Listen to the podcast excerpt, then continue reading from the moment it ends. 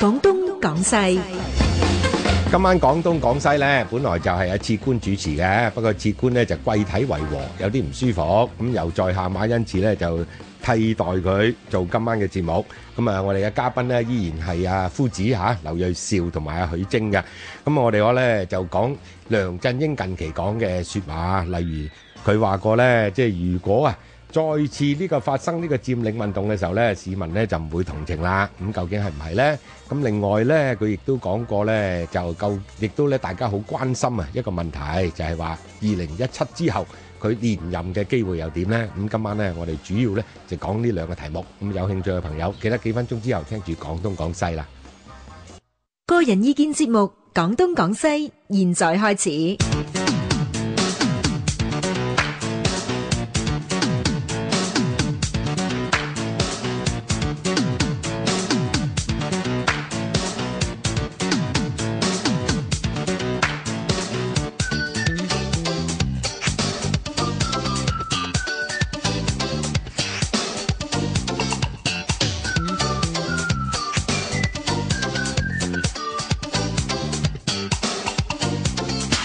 好啦，咁啊歡迎大家收聽今晚嘅廣東廣西嚇。咁啊直播室裏邊咧有阿許楨、有阿夫子劉瑞兆同埋馬恩賜嘅。咁啊因為阿志官啊，今日咧就差唔多傍晚啊，即係食飯之後咧打電話俾我話佢唔係好舒唔服。啊係，你都係士 官，我我唔敢講，我唔我唔敢話自己係官。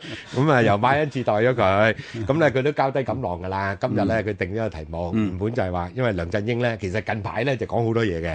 咁咧就誒每一次咧，佢講完嘢之後咧，社會都好多反應啊。咁有啲咧又話嗱，譬如我哋今晚都費事講啦，嗰啲即係譬如話咧嗱，請各位咧即係啲泛民左頭左勢，咁你佢又冇講泛民嘅，佢好似話反對派係嘛，令到咧即係好似政府施政咧就冇辦法大展拳腳，咁啊希望啲選民咧 vote them out，即係下一次咧誒呢一個。明年就係啦，立法會選舉嘅時候咧，就冚唪唥將佢哋選晒出去，啊踢走晒佢哋，咁呢度又一種啦。咁總之咧，最近咧即係火頭多多，就全部佢都係都係佢辣起嘅嚇。咁啊又講到咧咩叫做真普選，咁講到話誒，凡係係按照呢個憲法底下進行嘅選舉，就係屬於真普選啦。咁咁所以有記者問佢，即係北韓嗰啲算唔算啊？咁佢都話即係似乎係啦咁樣，即係講到咁嘅情況嘅。咁啊，亦都咧誒講過兩番説話啦，我覺得今晚咧反而可以傾一傾嘅。咁咧就係話誒，佢、話即係有好多人都預測啦，話今年因為咧誒而家係褪到五月啊嘛，夫子係嘛，即係嗰個政改第二輪啊，即係政府要出一個所謂方案啦，咁啊再進行諮詢啦，咁然之後就俾立法會投票啦，咁嘅時候咧會唔會今年夏天又再發生過好似舊年咁嘅佔領行動咧？咁梁振英就話咧。即係如果再發生呢啲咁嘅行動咧，就市民一定唔會同情嘅，即係一定唔掂噶啦。咁即係嗰種，咁呢個我可以傾傾啦。咁另外咧，當然最即係近期最熱門嘅一個題目就係二零一七年。咁佢即係今次又改一改口風啦，話唔排除任何可能性。咁、即係。似乎就係暗示佢有機會咧，想呢個競選連任啦。咁我哋又可以討論下佢連任嘅機會大唔大。咁咪先講講佔領嗰方面先啦。好啊，好。嚇，咁啊，夫子點啊？或者許楨講先啦，你覺得你覺得會唔會即係再來咧？或者即係再來之後市民嘅反應會係點？係嗱，即係我啊，不嬲其次先明噶啦嚇嚇，即係由佢哋唔係 day one 啊，即係未開始或者呢個概念嘅時候，嗯我都話我誒、呃即係作為同即係參與佔領運動嘅，即係主力嘅嗰啲青年學生年紀相對較近嘅嘅嘅一個人啦。係咁我我係深深同情佢哋嘅一啲疑惑。係誒，呃亦都相信佢哋係出於一啲良善嘅願望，嗯係嘛？希望我哋個社會更好咁。咁、其實大家都係所謂嘅 stakeholder，都係持份者。嗯不過呢，好似阿毛老頭咁講呢，年輕人個持份係大啲嘅。係 OK，誒呢樣嘢我不嬲都係咁講，但係對於佔中嘅或者佔領嘅行動啦，因為如果你真係吹毛求疵，其實嗰度都唔係中環嚟嘅嚇，唔係即係呢個佔領灣金鐘。灣北佔至金鐘嗰段啫係對呢個行動，我從來即係從任何角度我都係反對嘅。係咁就原因都唔需要細數啦。嗯咁事實上我哋睇到呢，就無論願與不願咧，喺個運動嘅去到個初中期，嗯應該係頭嗰幾個禮拜嘅時候呢，誒、民意一度係我諗更多係類似我嗰種，其實基於同情係，嚇，同埋鼓勵佢哋嗰種良善，嗯，咁就因為為佢哋食催淚彈，係啦。最咁主要但都係有咧，誒、都好客觀咁講啦，去到第四五個禮拜之後咧，其實嗰個民意支持度同埋嗰個厭惡嘅程度，嗰、個此消彼長咧，其實係相當明顯嘅。尤其去到運動嘅好後嘅個誒、我諗大概兩個禮拜嚇，十零唔夠二十日到啦。咁其實嗰、個、誒因為對民生嘅干擾比較大啦。嗯咁所以其實嗰個民意嘅取向咧，誒、其實都比較有面到噶啦。咁、所以經過咁樣嘅事件之後，無論我哋係基於對即係師生安全嘅考慮啦嚇，還是係對於成個運動嘅實效咧，誒、民間對佢再一次支持咧，一定係比第一次係困難好多嘅。嗯，咁所以從呢個角度去睇呢，就係話喺你對個政改嚇實質個效用係存疑嘅時候，啊嗯純粹嗰個理想嘅火花或者嗰個高舉嗰個火炬啊，理想主義嗰個火炬呢，係咪就會令到？因為一定係越多人同情你嚇，因為參與社會運動一定係少數誒、嘅。Ờ, 我諗誒、又可以咁樣樣嗱，其實咧佔領運動咧，其實你可以分開兩範嘅，一範就係旺角啦，係一範咧就係、誒、金鐘嗰邊政府總部啦。咁第一咧就係、你會今次你睇到，即係嗰個佔領運動其實係爆出嚟嘅。就係由呢個黃之峰話：我哋要攞翻個公民廣場開始，冇錯咁然之後第二日咧啲人就去。咁最初去咧，誒、呃都係一種即係譬如支持下佢哋啊，嗯同埋睇下咩事發生啊。因為啱啱第二日星期日啊嘛，我記得。咁點不知咧又出催淚彈又剩咧，咁啊嗯結果咧谷起咗一個市民嘅嘅誒呃反應出嚟，嗯好強烈嘅反應。咁但係其實咧，主其事者啊，根本咧冇一個完全好嘅計劃，即係究竟佔領啲乜咧？嗯接點樣白下一步，每一步棋應該點樣走咧？係根本咧就係叫做見一步行一步嘅。係嗯咁但係如果即係再有佔領運動咧，第一就肯定唔會係咁噶啦。你係即係你經歷過一次啊嘛，係咁好啦，你未必咧就好似上一次咁，我佔領咗條下角道，咁建領建立一個下角村，即係大家都知道市民一定係唔會唔會誒、呃、贊成呢樣嘢嘅。你見到民意嘅反彈好大，嗯咁如果下一次佔領民一定係唔係咁樣嘅佔領噶啦，我唔知咩佔領啦，或者嗯佔領政府總部又好，唔知佔領乜嘢啦，係咪先？咁咁即係佢哋會唔會啲咁嘅冤有頭債有主啲 喎。或者佔領禮賓府都得 㗎，即係誒你明唔明啊？即係個情況咧，就一定應該咧嚇，我估計啊，冇咁蠢㗎，即係歷史你已經受過一次歷史教訓，你仲明明嗰個氹嚟嘅，你冇理由踩落去㗎嘛，係咪先？咁呢個呢個又另外一樣嘢你要考慮嘅。咁不過或者聽下夫子意見先 啦， 我哋先聽先嚇。嚇嗱，我唔否定唔反對大家嘅意見嚇係我只係作兩點補充啫。係啊，個補充咧就係話，誒、如果你話再嚟一次嗰個雨傘運動嗰、個嚇，係咁、你有一個激發嘅因素嘅。係咁如果你有個激發因素，你仲要計算呢個激發因素到唔到嗰個火候嗯，再谷出嚟嚇。係按眼前咧，即使到時政府攞個唔合民意嘅方案，即使後來啦，佢又唔知點樣嚇、啊即即係係通過又好，唔通過又好咧，暫時嘅氣候咧係未能夠再谷出另外一個嘅誒、呃、運動嘅。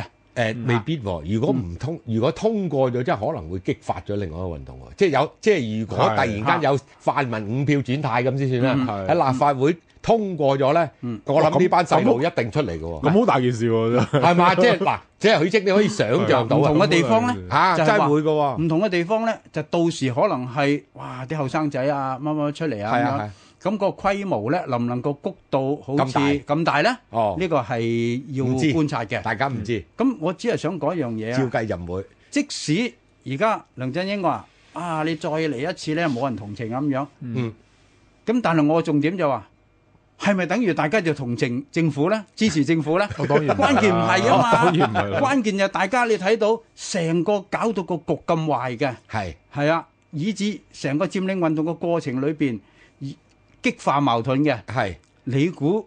淨係咩嘛？係啊！你個官方冇激化矛盾咧，有係幾次係要可以解決㗎啦。嗯。到到最後都係官方激化翻嘅，係係嘛你譬如話，你第一次見完面之後，係就啊好似有一個位啦，即係大家可以傾退場啦。所以咁我跟住就你話又唔肯再同啲學生傾啦。嗱，所以我就話咧，即係例如咧誒嗯呢個位即啊使啦佢講，即使佢話啊冇冇好多人支持嘅，誒、呃再搞一次咁唔會樣，得到同情嘅。我覺得即係政府唔得到同情， 同樣係咁咁大，係冇錯，冇錯係嘛？嗯嗱咁、所以咧，我覺得梁振英佢而家咁樣咧，再加上佢近期種種嘅言論啦，嗯，佢其實講親咩嘢，做親咩嘢，個腦裏邊諗兩個字嘅啫喎，哦，連任哦，嚇。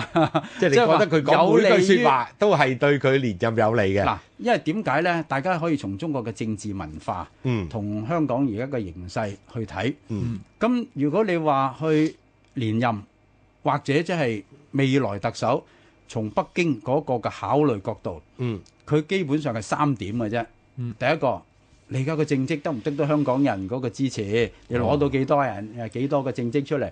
呢點裏邊梁振英 根本就攞唔到㗎啦，係嘛？咁所以佢搞幾多啊乜乜乜乜啊計計劃啊等啊，佢而家將啲責任就賴俾人啫嘛，係賴俾泛民啫嘛。係好啦，但首首先第一個，你從民生角度嚟講嘅就係政績， 係咁呢個嚟講佢真係冇㗎喎，係啊，樓或者即價係樓價繼續升唔喎，可以吸引人支持佢㗎喎。係好啦，第二個係咩呢？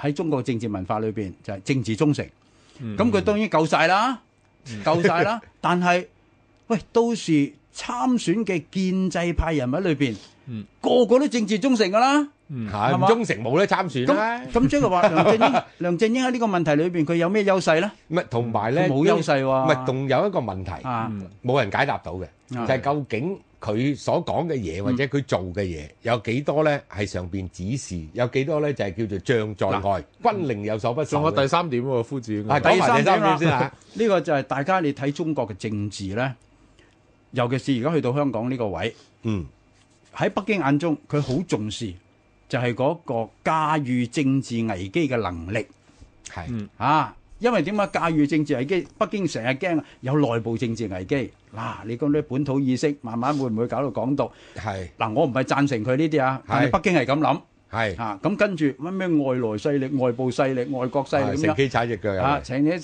㗎啦。呢個係北京佢自己嘅心虛之下。嗯疑幻疑真嚇，咁啊整咗出嚟嘅好多假想嘅敵人嘅。嗯，咁但係佢真係咁諗嘅時候呢，你作為第日第日嘅特首，嗯你能唔能夠駕馭呢啲能力呢？咁樣嗱喺雨傘運動裏邊呢，梁振英就夠咩啦嚇？佢覺得， 哎呀，我我係有呢個機會表演我嘅政治駕馭能力。係雖然到後來和平解決，主要唔係佢嘅功勞啊嚇嚇。老實講咁。邊個功勞？有好多人喺背後配合緊嘅，有機會再詳細講係嚇。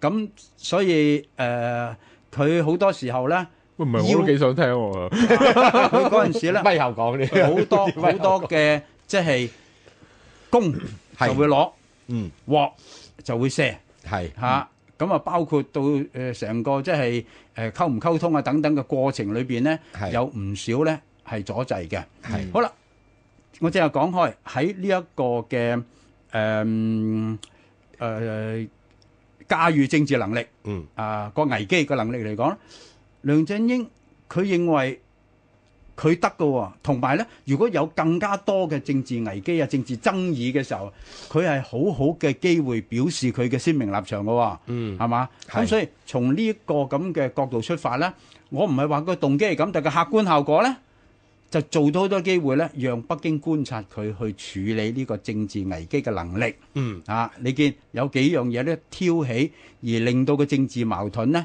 係磨摩擦更深嘅，譬如好似話誒呢個誒光復行動嗰、咯，個民主黨嘅黨慶啦。嗱，係如果你話要拉票嘅，你而家係希望爭取到啲票啊嘛，咁結果大家都 本來話要去，嗱結果咧就某種原因令到大家都唔去，應承咗去嗰兩個，到到最後都唔敢都唔去，去係咁啊有就我要出差啊 咁啊咁樣嚇，咁誒總之呢一啲咁嘅做法咧，其實不利於嗰個嘅政治環境。嗯嚇。咁啊，另外譬如好似話呢個誒、呃、學院嗰、個嚇、哦係。學院嗰個咧，咁你話誒佢要？